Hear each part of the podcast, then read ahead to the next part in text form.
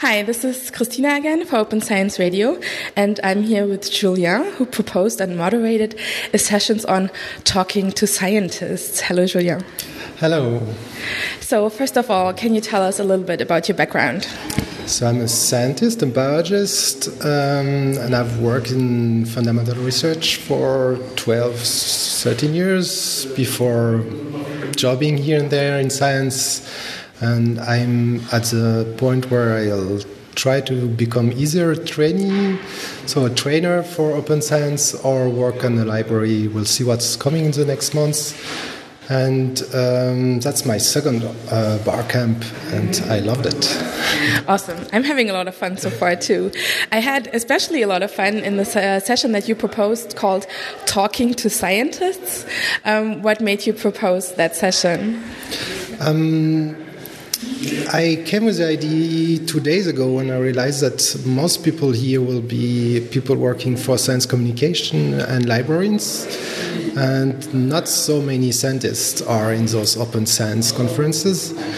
And um, I wondered if there is there was a different terminology to use to talk to scientists, and if people were aware that scientists have their own language. And uh, it turns out that a discussion on Twitter yesterday made me think that it was actually the case when people use words which are really aggressive for scientists, but they don't know it, basically. Can you give us an example of aggressive talk? So, using the term fraud, for instance, is very, very aggressive for scientists, which seems not to be feel that way by librarians. Um, and yeah, that's. that's I mean, fra fraud is. I can understand how some people would not like to call a spade a spade.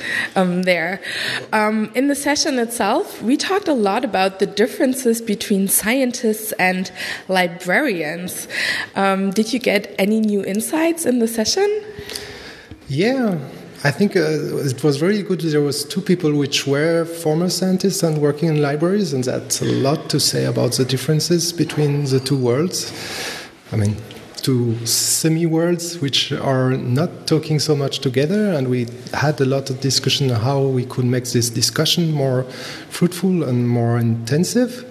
And I think we did quite a good job in in finding ways to build bridges between librarians and scientists. So next time I talk to a scientist, how do I do it? I think you know. but yeah, I mean, so what came out uh, of the discussion that uh, you need to find out what they need and um, grab on them on, on their needs and propose a solution and then I love the idea to glue open science into your solutions that say, okay, I'll solve that, and uh, if you want as a plus, I could also do this, which is open sciencey, on top of it, and see how they react, and then try to build trust between the librarian and the scientists, such that they call back when they have problems, and that you can propose solution they haven't thought of. So, if you want to talk open science to scientists, you need to find their problems and glue open science to the solution. I like that. Um, are there any new ideas or surprising things that came up in the session?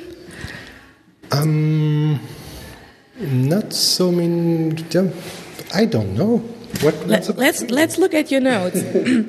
well, um, I myself uh, found it interesting that we talked so much about the differences between scientists and librarians. When, from my perspective, with a communications background, I see that they also have some things in common, um, which is that they both don't seem to like marketing language very much. So you need to stick to the facts and the truth um, in order to reach both of them. They don't like being preached at. Um, is there anything else that you could think of that was uh, noteworthy from, from the session?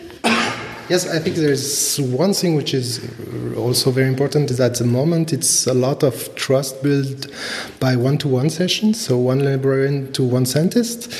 And we need to find a solution the next year to scale it, so um, because we don't want to hire so many librarians and we need to have scientists to advocate for open science also, and, and probably this will go through teaching.